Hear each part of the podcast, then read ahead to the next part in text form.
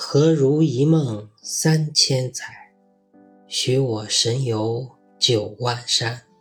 常立绝巅不问道，只呼旭日换层峦。到处都是疫情，所以不能出去玩。疫情是一个很好的借口，因为即使没有疫情，我也没有时间出去玩。既然有了疫情，那我不能出去玩，当然是他的锅。其实南京这个地方一直控制的不错，疫情对我最大的影响是非必要不离宁，所以我已经好久没回老家了。其他变化倒不大，该上班上班，该加班加班，该睡觉睡觉。虽然没有办法出去玩，但是可以做梦。晚上睡觉的时候是不成的，觉都不够睡，梦也不会来打扰我。那就只有做白日梦。有时候会坐在椅子上发一会儿呆，可能什么都没想，也可能想了很多，反正经常会突然回过神来，怎么也想不起来刚才要干啥，更不用说刚才想了啥。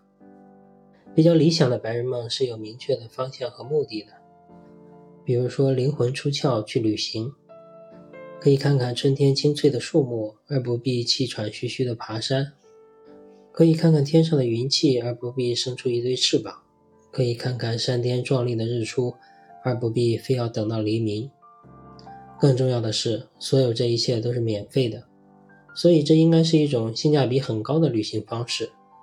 不过，这种旅行也靠机缘，虽然没有什么物质成本，但是需要比较多的触发条件，并不是说走就走。